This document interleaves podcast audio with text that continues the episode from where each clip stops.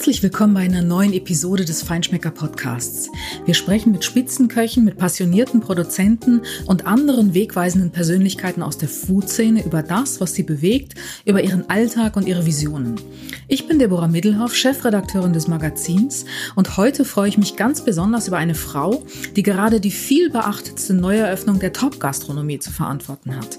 Sigi Schelling kochte 13 Jahre mit Hans Haas im Münchner Tantris und prägte die Gastro-Ikone Zitrone mit. Jetzt hat sie den Wernerhof in München übernommen und dort ihr eigenes Restaurant eröffnet und will einfach lecker kochen, wie sie sagt. Dass das maßlos untertrieben ist, das ist schon mal klar. Was sie aber wirklich vorhat, wie es ist, sich von einer Ikone zu emanzipieren und wie man mit dem Erwartungsdruck umgeht, darüber spreche ich mit ihr jetzt. Vorher freue ich mich über unseren neuen Partner, der sehr gut zu unserem Genuss-Podcast passt. Die Cecchi Winery aus der Toskana. Das ist ein besonderes Familienunternehmen mit über 125-jähriger Geschichte. Besonders ist es deshalb, weil es mit seinen Weinen das neue moderne Gesicht der Toskana mitgestalten will. Wie das geht? Mit den Weinen, vor allem mit dem Flagship-Label Scudi, wird der Chianti Classico neu interpretiert. Sangiovese Trauben aus unterschiedlichen Lagen mit der typischen Charakteristik des jeweiligen Terroirs werden bei Cecchi erst bei der Abfüllung assembliert. Dahinter steht der Respekt vor der Natur im Weinberg und vor der Tradition der jahrhundertealten Region. Und die wird dort mit wissenschaftlichen Erkenntnissen behutsam in die Zukunft überführt. Das Ziel? Weine, die so sind, wie wir die Toskana lieben. Harmonisch, aber mit Charakter, authentisch und mit einem Hauch lässiger Noblesse.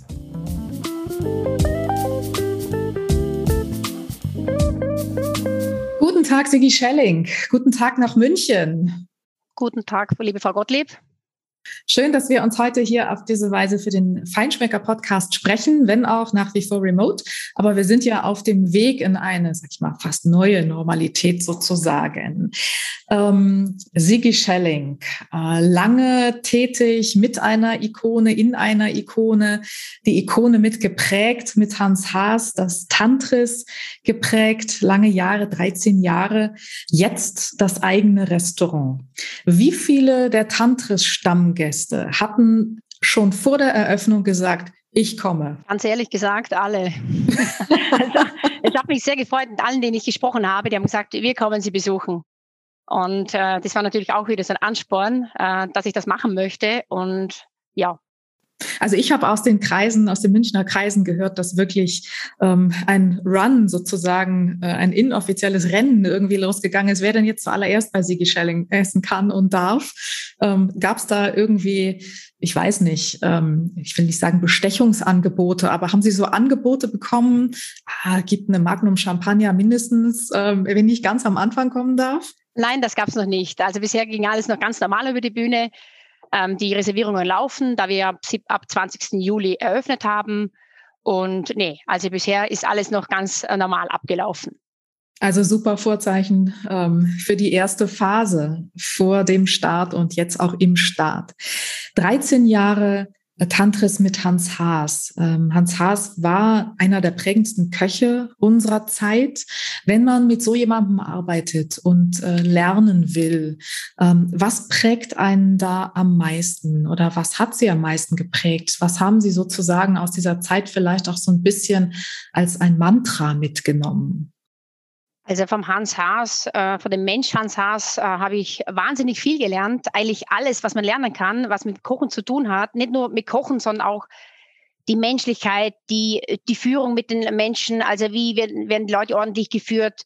Die, äh, wie sagt man, die, die Menügestaltung, eigentlich die ganzen Sachen, auch Einkauf und die ganzen Sachen, das habe ich alles, also mein Chef wahnsinnig gelernt und hauptsächlich auch, äh, was bei mir auch ganz fest drin ist, diese Menschlichkeit, diese Art, äh, die Menschen zu führen. Also im Prinzip ähm, eigentlich alles, die ganze Palette von der Pike auf. Und Menschen führen ist ja auch etwas, da würde ich gerne nachher nochmal drauf kommen, weil da sich ja auch viel verändert hat in den Spitzenküchen ähm, und heute vieles anders ist. War das eigentlich von Anfang an so bei und mit Hans Haas, die Menschlichkeit, dass Menschen führen, so wie es heute eigentlich ja die meisten doch machen, äh, wie es aber früher noch nicht selbstverständlich war? Ja, ähm, ich habe auch äh, ganz ehrlich gesagt andere Küchen auch erlebt. Da gab es auch andere äh, Führung. Und beim Hans Haas habe ich das gleich beim ersten Tag angemerkt, also auch gespürt, das ist die Menschlichkeit, also der Umgang. Äh, beim Chef gibt's nicht viel mal einen lauten Ton und wenn er mal laut ist, dann ist auch gleich wieder Ruhe. Und es muss ja auch eine gewisse Führung sein in einer Küche mit 16 Leuten. Aber das hat mich schon sehr, immer sehr geprägt. Der Chef, der war, ist ja nie laut geworden, wenn irgendwas passiert ist, wenn irgendwie mal irgendwas schiefgegangen ist. Dann hat er immer gesagt, okay, mach's weg, hol was Neues, wir beginnen nochmal, ich zeig dir das. Er ist auch nie jemand gewesen, der hat gesagt, ich zeig dir das nicht. Er hat immer alles gezeigt und er ist auch sehr offen mit allen Sachen umgegangen, auch mit seinen Rezepten und so Sachen. Also das war für mich schon sehr, sehr prägend. Gibt es sowas wie das prägendste Rezept aus der Tantris-Zeit? Oh, da gibt's ganz viele. Also wie zum Beispiel das Kalbskopf, den Kalbskopf Ciabatta oder wenn der Chef einen, einen Kalbskopf im Ganzen ins Rohr geschoben hat oder die ganzen vielen Sachen äh, wie Steinbutt Eigelb, Lauchpüre Kaviar, das sind so Sachen, die werde ich auch für mich selber weiterführen, weil das einfach Wahnsinnsprodukte sind und Wahnsinnsgerichte sind, so muss man sagen. Mhm. Also ein Stück Dankbarkeit auch irgendwie das mitgenommen haben zu dürfen, oder? Ja, das ist ähm, für mich schon eine große Ehre und ich im Sinne des Erbe Hans Haas auch weiterführen möchte im Wernickhof, auch mit diesen Gerichten, mit diesen Sachen, auch diese Art zu kochen und diese Küchenlinie. Das möchte ich auf jeden Fall so weiterführen. War das eigentlich abgesprochen? Hans aufs Herz. Also hat, hat der Hans Haas irgendwann mal gesagt, liebe Sigi, wenn du dich selbstständig machst, dann äh, führe das Erbe weiter und nimm ein paar Dinge, die muss es noch geben. ähm, äh, so direkt eigentlich nicht, weil äh, der Chef würde nie sagen, ich muss es so weiterkochen, aber es ist mein innerlichster Herzenswunsch, das so weiterzuführen, weil ich das auch äh, beim Hans Haas gelernt und gelebt habe und ich ganz ehrlich, ich liebe das so zu kochen und diese Art so zu kochen, dass die Soße einfach nur was schmeckt und dass einfach nur drei Sachen am Teller sind und nicht zwölf Sachen. Wie gesagt, ich möchte das konzentriert machen, dass es schmeckt und darum, also das wurde nicht abgesprochen, aber ich werde es auf jeden Fall so weiterkochen. Er hat zu mir schon immer im Spaß gesagt, ich brauche zuerst die Lizenz von ihm, dass ich das machen darf, aber die habe ich mittlerweile und äh, ja, ich werde es mit Freude so weiterführen, auch diese Art zu kochen. Wann hat er denn reserviert? Ja, der Chef, der ist dann am ersten Tag bei mir. und der Chef hat mich jetzt natürlich auch, er ist natürlich für mich auch mein größter Mentor und ich kann ihn auch täglich anrufen und fragen, Chef, wie mache ich das? Wie, wie führe ich das oder wo geht das lang? Ähm, da habe ich einen wahnsinnig guten Berater mit ihm, da er auch natürlich wahnsinnige Erfahrung hat und ähm, mich verbindet mit dem Hans Haas natürlich auch mit seiner Familie auch eine gewisse Freundschaft und das traue ich mich auch zu sagen, dass es einfach auch freundschaftlich ist und wir einfach auch im Tantras immer sehr gut zusammengearbeitet haben. Und ähm, ja, wir haben jetzt die Küche geplant im Wernickhof und ich durfte das alles planen und auch selber um, also um, umstrukturieren. Und er hat mich dahin begleitet und äh, ist eigentlich fast auch sehr oft mit mir da mitgegangen. Und ich war auch ganz froh, ganz ehrlich gesagt, als Frau sieht man manche Sachen nicht so, wie als ein Mann sieht, wo die Steckdose hingehört oder so. Und das war schon äh, toll für mich. Das klingt nach absolutem Idealzustand, aber äh, sag mal ganz ehrlich, der Chef wird da immer bleiben, oder? Ja, also wenn Chef, ich so zuhöre, der Chef ist der Chef und der bleibt der Chef. Ja, der Chef, der, der wird der Chef bleiben. Das ist, glaube für uns alle Köche, wo im Tantris waren. Der Chef ist immer der Chef. Ähm, letztes Mal hat auch ein, ein Arbeiter zu mir gesagt auf der Baustelle, äh, sagst du nur Chef zu ihm? Sag ich, ja klar, ist, der Chef wird immer der Chef bleiben. Und das ist für uns alle so. Aber er sagt zu mir immer, wenn ich mein Restaurant eröffnet habe, dann ist er weg. Dann macht er, dann macht er seine Sachen und er macht ja viel Kunst jetzt und äh, ja. Ah, das glaube ich nicht ganz. Das glaube ich ihm nicht ganz. Ja. Ich glaube, er wird schon ein Auge drauf halten. Ganz bestimmt. Ja, das hoffen wir doch sehr. Ähm, Sigi, was da so nach Glücksfall klingt und sicherlich auch einer ist, hat ja aber auch noch eine andere Seite. Ähm, wenn man sich dann selbstständig macht, will man ja nicht Hans Haas äh, sein oder Hans Haas werden oder bleiben, sondern man ist Sigi Schelling. Und wie geht das, dass man sich auch ein Stück weit freischwimmt? Also, weil es gibt ja am Ende auch eine eigene Identität. Klassiker aus dem Tantris von Hans Haas gut, aber es gibt ja eine Sigi Schelling und die hat auch Ideen. Wie, wie schafft man das, sich da auch ein bisschen zu lösen und zu emanzipieren? Ja, genau. Am Anfang wird es wahrscheinlich schon ein bisschen eine Herausforderung sein für mich. Natürlich erwarten sich viele ähm, denken sich viele, ich koche jetzt irgendwie diese Küche vom Hans Haas total weiter. Also natürlich werde ich mich, äh, werde ich am Anfang werden viele Sachen davon dabei sein. Und ich werde diese Klassiker natürlich bei mir übernehmen, aber ich muss mich jetzt auch selber weiterentwickeln und wieder neue Sachen machen und einfach auch meinen Weg finden im Wernickhof.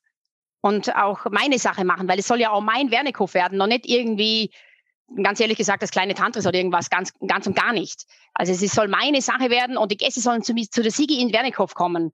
Und ich will ja auch die Produkte aus Österreich ein bisschen hervorziehen oder von kleineren Bauern und so Sachen, weil ich hier zu Hause auch, äh, meine Familie hat einen Bauernhof, dass ich da das, das Fleisch so beziehen kann oder auch das Gemüse oder das Obst. Also wie gesagt, ich kann ja jetzt das noch konzentrierter machen als wie im, im, im, im Tantris, weil ich bin ja auch etwas kleiner und ja, da kann ich auch ganz viele Sachen ein bisschen anders machen, weil im Tantris, da hatten wir natürlich auch 120 Gäste oder 70 Gäste am Mittag und dann ging es ja auch immer richtig zur Sache. Da musste auch hier ein bisschen was passieren. Ich meine, das muss bei mir auch, aber ähm, ich kann das, glaube ich, jetzt noch viel konzentrierter machen und mein Ding machen, was ich eigentlich schon lange auch in meinem Kopf habe und wie gesagt, dass ich mir äh, eigene Gerichte entwickeln werde. Da gibt es auch schon Sachen, was ich im Kopf habe, was ich, was ich die Möglichkeit habe, im Bernikow zu machen, was ich vorher auch mit den Größenanzahl im Tantris auch nicht möglich war.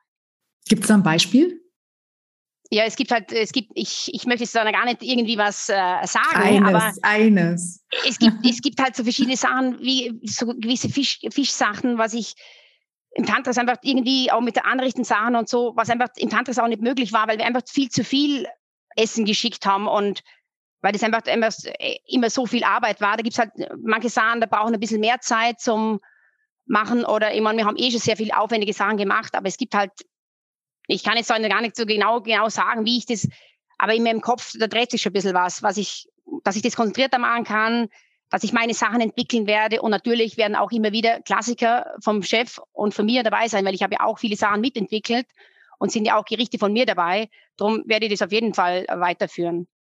Das klingt, wenn ich so zuhöre, nach eigentlich einer total entspannten Situation für so einen äh, Start in die Selbstständigkeit, weil es ja letztlich eine Basis gibt, äh, die, die toll ist und die es auch wert ist und die wertvoll ist, weitergepflegt und weitergeführt zu werden und man auf dieser Basis relativ entspannt dann neue Dinge entwickeln kann, ohne dass man jetzt den Zwang hat, man muss vom Start weg wirklich alles komplett neu erfinden. Das ja, ist ja manchmal genau. dann auch ne, so, so ein Zwang, der dann entsteht, wo Köche sich auch wirklich vergaloppieren, weil einfach dieser Druck so groß groß ist, komplett ja. alles neu machen zu müssen. Genau, ist, ich, ich möchte mir auch diesen Druck gar nicht aufbauen, ganz ehrlich gesagt. Ähm, ich habe beim Hans Haas wahnsinnig kochen gelernt, auch, wie soll ich sagen, mit Geschmack und den ganzen Sachen. Darum bin ich der Meinung, ich möchte es jetzt einfach so irgendwie weiterführen und ich will mir da auch gar keinen Druck aufbauen, dass ich jetzt auf, auf ein Ding, ich brauche drei Sterne oder was, das geht bei mir gar nicht. Ganz ehrlich, es soll bei mir auch ein Gasthaus werden, dass der Gast sich wohlfühlt und ich möchte, das ist, das ist alles ein bisschen wie soll ich sagen, der Service soll nicht zu steif sein, es soll auch ein bisschen Lockerheit da sein. Und wie gesagt, der Gast, der soll einfach zu mir mehrmals kommen, nicht nur einmal im Jahr oder weil es zu, äh, wie soll ich sagen, wenn es zu anstrengend wird. Das soll es nicht sein. Und darum glaube will ich mir da gar nicht irgendwie was aufbauen, dass ich sage, okay, ich muss mir jetzt irgendwie sofort eine neue äh, Küchenlinie aus den Rippen rausschneiden. Natürlich werde ich mich weiterentwickeln, werde ich dann irgendwann meine Sache, also für mich weiterentwickeln und das wird dann meine Sache werden. Das, ja, genau, äh, alles andere wäre wahrscheinlich auch künstlich und nicht authentisch, oder? Genau, und ich, wie gesagt, ich, ich, das will ich auch gar nicht, weil wenn ich mir jetzt irgendwie sofort eine neue Küchenlinie überlegen würde, was ich auch gar nicht will, weil ganz ehrlich gesagt, nach 15 Jahren Hans Haas, äh, dann hätte ich können schon früher beim Hans Haas weggehen, wenn ich das, dann, wenn ich das, wenn ich was anderes gewollt hätte. Aber das hat einfach super gepasst und ich liebe das so zu kochen, auch diese, diese Art zu kochen. Und darum, wie gesagt, das ist übrigens ein ganz interessanter Punkt und ähm, den finde ich wahnsinnig spannend, weil natürlich frage ich mich, ähm, Sigi Schelling wollte immer einfach nur gut kochen. Und das ist ja auch das, was Sigi Schelling jetzt will. Was wäre denn gewesen, wenn Hans Haas nicht aufgehört hätte? Hätte es dann trotzdem die Selbstständigkeit gegeben? Oh, das ist jetzt eine sehr, Soll ich die Frage zurückziehen? Oder anders. Wann ist, wann ist der Startschuss oder wann ist sozusagen der Gedanke äh, im Kopf gewachsen, hat sich gefestigt, äh, in die Selbstständigkeit zu gehen? Also die, die, der Gedanke hatte ich schon lange, ähm, auch während ich beim Hans Haas war, dass ich selber was machen möchte, dass ich selber äh, der eigene Chef bin und nicht nur irgendwo Küchenchef bin und mich dann unterordnen muss zwischen ganz vielen anderen Leuten. Ähm, ich wollte schon selber immer, selber immer ähm, Chef sein ähm, ich, ich weiß nicht, ob ich, das, ob ich das sagen kann, aber im Tantris wollten sie ja dann eine andere Küchenlinie haben und eine andere Art kochen. Und auch, ja, und darum habe ich mich dann auch entschieden, okay, ich mache was eigenes, ich mache selber was. ich habe natürlich auch Angebote gehabt in Hamburg oder Hannover, aber ganz ehrlich, ich, ich liebe die Berge, ich liebe München, ich, ich bin Österreicherin, Gebürtige, ich will auch mal kurz nach Hause fahren können oder wie gesagt meine Produkte von dort holen und, und so viele tolle Sachen, was es dort gibt. Darum war das für mich auch äh, eigentlich ganz klar. Ich, ich wollte in München bleiben. Ähm, Hamburg ist zu weit weg von Österreich, Sigi. Das geht ja, nicht. Ja, das ist total weit weg. Und also ganz ehrlich, ich weiß nicht warum, aber ich brenne für München und ich liebe es hier zu wohnen und hier zu leben. Und ich glaube, dass das äh, ja ganz ein guter Punkt ist für mich. Ist das eigentlich zwingend bei Köchen, die Ehrgeiz haben und ähm, die einen hohen Anspruch an sich selbst haben, dass sie dann irgendwann in die Selbstständigkeit gehen müssen? Oder kann man sozusagen auch ähm, in der Erfüllung finden, immer das alter Ego zu bleiben? Ähm, das glaube ich nicht, wenn ich, ein, wenn ich ein tolles Angebot bekommen hätte als, oder als Küchenchef, wenn man sagt, okay, das ist die Herausforderung, das möchte ich machen, dann hätte ich das bestimmt auch gemacht, ganz ehrlich. Aber da die Möglichkeit jetzt nicht so da war oder was mir so gepasst hätte, ich bin ja auch schon über 40, da hat man natürlich auch gewisse Ansprüche und ich habe natürlich auch schon ein bisschen was gesehen und habe auch sehr viel gelernt. Das ist natürlich, die Erfahrung ist bei mir natürlich auch viel größer, als wie jetzt jemand, der 30 ist, aber die Lebenserfahrung halt meine ich und darum äh, habe ich mich dann halt entschieden und gesagt, hey, ich mache mich selbstständig, ich mache selber was, was Kleines und ich glaube, das ist, ist, ganz gut so, was ich bekommen habe. Und ähm, der Chef sagt zu mir immer, Sigi, das ist ein Lotto Sechser. Weil das ist wirklich, ich, ich habe den Wernickhof, äh, die Zusage habe ich bekommen im Dezember. Und da war noch alles alt und äh, ein alt, altes Restaurant. Und es ergab sich dann im Januar alles, dass diese Held- und Pop-Stiftung, also der Herr und Frau Verkennis, dass sie mir das alles umgebaut haben, weil natürlich viele Sachen nicht gepasst haben. Und dann, äh, wie gesagt, hat sich das dann so toll ergeben, dass ich jetzt da so, eine super neue Küche bekommen habe. Ich kann Ihnen gar nicht sagen, wie ich mich über das freue. Ich habe mich über nichts mehr gefreut, als über diese Küche und diesen Herd, weil ja, ich einfach für diese Sache brenne und ich brenne für dieses Haus und ich brenne für das zu kochen und ja, da brennt bei mir schon richtig was. Ich bin sicher, es wird nichts anbrennen, Sigi, ganz bestimmt. Ja, das, das hoffe ich auch nicht. Das klingt großartig, wirklich, ganz großartig. Es ist eine echte Fügung, also ein Glücksfall und eine Fügung, oder? Also der Wernickhof ja auch quasi eine Münchner Ikone ähm, und dann revitalisiert fast und äh, Sigi Schelling mit einem äh, Neustart in eine neue Zukunft äh, mit dem Ziel, das perfekte, ich sag's jetzt mal, das perfekte Gasthaus in einem ganz neuen, äh, aktuellen, besten Sinne zu machen. Mehr geht nicht. Ja, genau, weil ich, äh, wie gesagt, der Wernickhof hat natürlich auch schon Wahnsinnsnamen gehabt durch den Herrn Nakamura und durch die anderen Köche, die dort waren. Und ich, ganz ehrlich, es ist auch mitten in Schwaben, es ist für mich perfekt. Und ja, ähm, ich fühle mich jetzt schon sehr zu Hause dort. Obwohl ich noch jeden Tag noch auf der Baustelle bin, aber ich fühle mich jetzt schon sehr wohl dort. Der Wernekurv, ähm, muss ich ganz ehrlich sagen, steht für mich auch so ein Stück weit ähm, für, für einen ganz besonderen Wohlfühlfaktor. Das ist jetzt gar nicht konservativ gemeint oder, äh, oder traditionell gemeint, sondern eben, das geht eher in die Richtung äh, Gasthaus, Gastlichkeit. Und ähm, das ist ja auch so ein bisschen die Frage, wenn man sich selbstständig macht, wie viel von diesem Wohlfühlfaktor braucht man eigentlich selbst, um Top-Leistung abliefern zu können? Wie wichtig ist das? Also wenn ich jetzt, wenn ich das jetzt so einhaken darf, also Hans Haas hat mir immer mitgegeben, hat mir immer gesagt, also wenn ich mich selbstständig mache, ich brauche selber auch noch Platz und Raum zum Leben. Weil er mir immer gesagt, er hat mir immer das auch so mitgegeben und ich, ich vertrete das auch selber weil er gesagt, äh, du musst immer eine Zeit haben, zum auch nochmal ein bisschen Sport zu machen, dass du selber ein bisschen Freizeit hast, weil wenn du nur noch 18 Stunden drin stehst und dann nur noch sechs oder sieben Tage die Woche, das kann es ehrlich, ehrlich gesagt nicht sein. Also natürlich, wenn ich selbstständig bin, bin ich schon natürlich, so ich mich, wie ich mich kenne, werde ich natürlich jeden Tag dort rumstehen oder irgendwas machen. Aber wie gesagt, ähm, es muss schon eine gewisse Zeit für sich selber da sein, weil sonst äh, geht es auch nicht. Weil man kann ja nur kreativ sein, wenn man selber ausgeruht ist, wenn man ich selber mache ich mache Sport, also das ist mir wichtig, weil wenn ich das nicht habe, dann kann man nicht diesen Wohlfühlcharakter oder dieses Wohlfühlsein haben. Mhm. Und wie wird sich das für die, die jetzt noch keine Gelegenheit hatten, ähm, das auszuprobieren, wie wird sich das im Konzept niederschlagen? Wie schlägt sich der Wohlfühlfaktor im Konzept nieder, sowohl in der Küche natürlich vor allem, ähm, eine Küche, die einfach gut schmeckt, eine Soße, die einfach toll ist ähm, und wie in, in der Atmosphäre? Ja, wie ich vorhin schon gesagt habe, es sollte bei mir nicht zu steif werden im Restaurant. Es soll ja auch die gewisse, also es muss perfekt sein, aber es, es soll eine gewisse Lockerheit auch da sein. Weil ich will nicht, dass an jedem Tisch ein Kellner steht. Ich habe natürlich auch nicht so viele Leute im Service. Ich sage immer, wenn ein Gast vielleicht einmal äh, eine Sekunde auf sein Wasser warten muss oder auf irgendwas, dann ist er nicht beleidigt, wenn der Service top ist, als wie wenn es irgendwie alles durcheinander ist. Also er soll sich einfach wohlfühlen, es soll eine gewisse Lockerheit da sein. Der Gast muss Spaß haben, wir müssen Spaß haben an der Sache, das ist wichtig, bin ich der Meinung. Absolut, absolut, genau das ist der Punkt. Gibt es dann ähm, aus dem Tantris-Team jetzt viele, die mitgekommen sind? Ja, es gibt zwei Köche, ähm, der Patrick und der Laurenz, die haben bei mir im Tantris, also bei uns, beim Herrn Haas und bei mir im Tantris gearbeitet äh, fünf Jahre und sechs Jahre, glaube ich, haben die uns begleitet und die sind natürlich mit 19 zu uns gekommen ins Tantris und haben bei uns eigentlich irgendwie noch eine Lehre gemacht. Und diese zwei Burschen, äh, die haben mich jetzt begleitet, auch die Jahre, und die sind wirklich tolle Männer. Also, und die haben jetzt gesagt, dass sie jetzt mich noch hier im Wernikow begleiten und äh, haben noch einen anderen Jungkoch und noch einen Praktikanten heuer im Sommer. Also keine Probleme, Personal zu finden. Es ist natürlich schon schwierig. Ich habe das Glück, dass ich nicht so viele brauche. Ich habe im Service drei und in der Küche drei. Aber das war auch schon ein bisschen ein Aufwand, ganz ehrlich gesagt. Also in der Küche hatte ich keine Probleme, die hatte ich die Leute schon im Februar gewusst, die gehen mir mit. Das passt.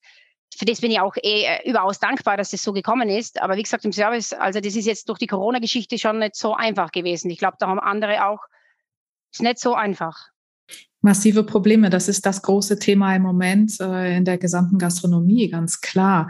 Gibt es da in Bezug auf die Öffnungszeiten jetzt irgendwie Konzessionen ähm, aus äh, personellen Gründen? Hm, wie meinen Sie das? Also im, das Tantris hat ja die Öffnungstage eingeschränkt ja, und äh, der Haas hat damals gesagt, ich muss meinem Personal, ich will meinem Personal gute Arbeitsbedingungen bieten, damit ich gutes Personal habe. Das ist eine, eine kluge Strategie. Ähm, wie ist das jetzt? Ja, das habe ich bei mir eigentlich auch so jetzt eingeführt, dass ich halt äh, viereinhalb Tage habe, aber wir arbeiten. Ich habe jetzt nicht fünf Tage Woche gemacht, sondern viereinhalb Tage, weil ich auch gedacht habe, ich schenke den Mitarbeitern den halben Tag, dann sind sie entspannter und haben, haben dann zweieinhalb Tage frei. Ist auf jeden Fall viel besser, als wenn sie fünf Tage der Woche äh, zwölf und 13 Stunden arbeiten müssen. Und ich, das ist eigentlich bei mir jetzt auch schon sehr gut angekommen. Also ich habe Sonntag, Montag zu und Dienstag Vormittag. Wir beginnen Dienstagabend, das ist eigentlich ganz gut. Also mein Plan, ganz ehrlich, wäre auch die Vier-Tage-Woche. Aber im Moment, ich bin selbstständig, ich muss jetzt mal schauen, dass ich das Rad zum Laufen bringe. Und wie gesagt, ja, dann schauen wir mal. Also an der Buchungslage, wie wir gehört haben, liegt das nicht. Die ist ja gut. Ähm, das ist, ist ein Segen, wenn man so starten kann und nicht erst wirklich ähm, ein Marketing-Etat planen muss. Und wenn man das sozusagen in den Schoß gelegt bekommt für den Start, beweisen muss man sich dann ja. Natürlich. Also die, die kommen, Natürlich. die müssen überzeugt werden. Ein Selbstgänger ist das sicher nicht. Aber ähm, Segen auf der einen Seite, vielleicht auch ein bisschen Fluch, weil alle die, die jetzt so in den letzten Wochen zur Sigi gegangen sind und gesagt haben, ah, ich komme und ich freue mich schon so wahnsinnig. Das ist ja auch diese Erwartungshaltung, die einem da entgegengebracht wird, ist ja auch ein Druck, oder nicht? Ja, ja. In, in, gewisser Hinsicht haben Sie recht. Ist es auch ein, ein bisschen am Druck für mich. Das ist für mich auch Ansporn, ganz ehrlich. Da, darum brennt es bei mir auch noch, weil ich einfach auch sage, natürlich hat der Gast jetzt vom Oktober bis jetzt, der denkt sich natürlich, ich ähm, natürlich äh, denkt er sich jetzt, das ist irgendwie wie im Tantris, aber das soll gar nicht sein wie im Tantris. Das ist mein Restaurant, das ist der Wernekhof und natürlich werden viele denken, okay, jetzt ist es nicht so, es gibt bei mir nur noch ein Amosgöl oder es soll meine Sache werden. Und natürlich äh, wird sich mancher denken, okay, es ist vielleicht nicht in seiner Erwartung, aber es soll top gekocht sein und ich hoffe, dass der Gast echt Spaß hat bei mir und ähm, wie gesagt, es soll meine Sache werden, noch nicht irgendwie verglichen werden oder ein Gast sagt, okay, es ist jetzt nicht wie im Tantris, ich komme da nicht mehr, okay, dann, es tut mir sehr leid, ich hoffe nicht, dass es so kommen wird, aber Sie haben schon recht, es wird immer am Anfang wahrscheinlich schon sehr abgewogen werden, denke ich mir. Denkt man da viel drüber nach? Also wenn Sigi Schelling dann abends so irgendwie von der Baustelle nach Hause kommt, äh, denkt man dann darüber nach, Mensch, äh, kann ich das alles so erfüllen oder spielt das keine Rolle? Ähm, es, es, es, spielt bestimmt eine Rolle und ich habe auch schon drüber nachgedacht, aber ich denke, ich packe das schon. Und ja, wie gesagt, ich, ich werde alles dafür tun, dass es gut zum Laufen kommt und dass ich das einfach, ja, dass das auch, dass ich, wie ich vorhin schon gesagt habe, dass ich dieses, äh, diesen Wernikhof zum Laufen bringe. Ich habe jetzt so viel gelernt vom Hans Haas und ähm, ja, wie gesagt, ich bin jetzt halt natürlich jetzt an der ersten Stelle und alles, aber ich glaube, das werde ich schon. Das kann gar nicht schief gehen. Ja, das ist, also wie gesagt, wir haben ja im Tantris gesehen, diese Art zu kochen, wie wir voll waren und wie wir Gäste hatten. Und die Gäste waren echt alle begeistert. Und darum, diese Art zu kochen, ich glaube nicht, dass ich da auf dem, falsch, auf dem falschen Dampfer bin mit dieser Sache. Natürlich gibt's welche, die kochen andere Sachen toll, aber ich bleibe meiner Sache treu und auf, zu dem stehe ich auch. Also da, da gibt's bei mir nichts. Da lasse ich mich auch nicht irgendwie verbiegen, weil ganz ehrlich gesagt, ich liebe es, diese Art zu kochen und das werde ich auch weiterführen. Und das lieben auch ganz viele Menschen. Und das ist, glaube ich, auch im Moment ein ganz äh, wichtiger Punkt. Diese Küche, diese, ich nenne sie mal Wohlfühlküche auf äh, höchstem Niveau, ist ja offensichtlich etwas, was im Moment immer mehr Menschen möchten. Oder wie, wie ist so das, was sie auch gespiegelt kriegen von den, von den Gästen jetzt, den neuen Gästen, alten neuen Gästen? Ähm, wie, äh, wie, wie stellt sich das für Sie dar? Wie haben sich die Bedürfnisse der Gäste auch verändert? Jetzt sicherlich auch ähm, befördert durch die Pandemie. Ja, durch die Pandemie glaube ich schon, dass die Leute jetzt, äh, dass viele Menschen äh, also nachdenklicher geworden sind. Und ich glaube halt einfach, ähm, für mich wird es, ich denke einfach so, dass es für mich eine Riesenchance ist, diese Art zu kochen jetzt weiterführen, weil ich auch einfach die Natur, naturbezogenen Sachen einfach, wie gesagt, ich, ich bin der Soße mit Kartoffel ab, wie ich es beim Hans Haas gelernt habe. Ich brauche nicht irgendein Pulver dazu, zum irgendein Gel chilieren. Wie gesagt, ich glaube, das wird jetzt immer mehr kommen, diese biologischen Sachen oder auch nicht biologischen Sachen, einfach die Sachen, was einfach, wie sagt man, einfach den guten Grundstock haben diese ganzen Themen Fleisch, kein Fleisch, die Debatten ähm, vegan, alles das ist für Sigi Schelling kein Thema. Äh, ich, ich glaube nicht, dass das ein Thema ist. Wie gesagt, wenn ich jetzt natürlich, äh, ich werde ja auch ein vegetarisches Gericht anbieten. Wenn ich einen äh, Veganer bei mir im Restaurant habe, wo er sagt, ich bin vegan, dann bekommt er auch vegan, selbstverständlich. Also, aber es soll jetzt nicht das Überthema werden, ganz ehrlich gesagt. Aber ich habe natürlich Verständnis, wenn einer sagt, ich kann das nicht essen, sowas nicht essen. Das haben wir im Tantras ja auch so gemacht. Dann wird was anderes gemacht, natürlich. Dann gehe ich auf den Gast ein, was er möchte. Aber wie gesagt, ich möchte es jetzt nicht zu hochziehen, diese Sache. Also eine Wohlfühlküche, ich sag mal, kontra Selbstverwirklichungsküche. Ja, ja. Sozusagen. Also, wie gesagt, es ist, ähm, ja, hier kann ich genau das Ding machen, was ich möchte. Und, und, und da redet man keiner rein und sagt, das, er möchte das nicht haben oder das nicht haben. Dann kann ich wirklich das machen. Und ich sehe es halt auch immer so, wissen Sie, Frau Gottlieb, wenn ich einen Fehler mache, dann ist es mein Fehler. Und da muss ich dazu muss ich stehen und dann kann ich ihn verbessern oder was anderes machen nächstes Mal. Und somit, und sonst herrschen schon fünf Leute auf mich zu und sagen, ja, du hast einen Fehler gemacht. Und somit ist es, wie gesagt, wenn ich alleine bin, dann ist es meine Sache und mein Fehler. Mhm. Ich glaube ja, dass das wirklich genau auch dem Bedürfnis der Menschen im Moment entspricht, ähm, was, was sie im Bernekhof jetzt planen. Das glaube ich wirklich. Also das ist, ähm, wir, wir sehen das ja auch, die Klassiker an vielen Stellen erleben ein Revival, ähm, gerade in Zeiten, in denen so viele Dinge unsicher sind und unwägbar sind, ähm, äh, sehnen sich die Menschen dann nach, ich will nicht sagen nach etwas Vertrauten, aber sehen sie sich nach, ähm, ja, schon nach, ähm, nach einem erhöhten Wohlfühlfaktor. Also das, ähm, ne, also die Gastlichkeit, eine, eine Vertrautheit und Behaglichkeit vielleicht auch natürlich nach neuen Erlebnissen. Natürlich, ähm, ja. Aber das Experimentelle ist natürlich etwas, wenn ich im, im, in meinem Alltag so viel Experimente machen muss, sei es mit Homeoffice und all diesen Dingen, dann ähm, will ich, wenn ich genieße, natürlich vielleicht eben das dort nicht haben. Ja, genau, das sehe ich auch so, ja. Wie hat sich sonst so aus Ihrer Sicht das Klima in der Spitzengastronomie verändert? Also die, ähm, die, die Küchenstile, die entwickeln sich ja weiter. Das ist das eine, wie wir jetzt sagen. Also diese, diese Küche, die wieder zurückgeht zu Konzentration, zu Produktfokussierung, die eine Naturbezogenheit hat, äh, eine stärkere. Das ist das, was, äh, was Sie jetzt anbieten, was wir auch wahrnehmen.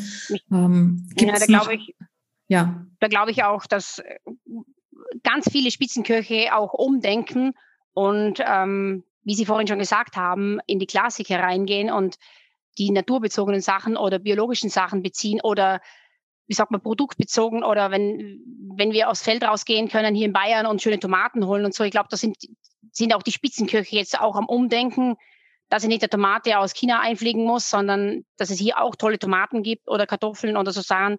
Ich glaube, das hat sich schon da passiert schon ein großes Umdenken, glaube ich, bei, bei, bei vielen Spitzenköchen oder bei vielen Köchen, dass sie jetzt auch denken, okay, es müssen viele Sachen anders gemacht werden, wir müssen umdenken, wir müssen in eine andere, andere Richtung gehen. So. Fragen die Gäste danach? Wie meinen Sie? Fragen die Gäste danach, wo die Produkte herkommen?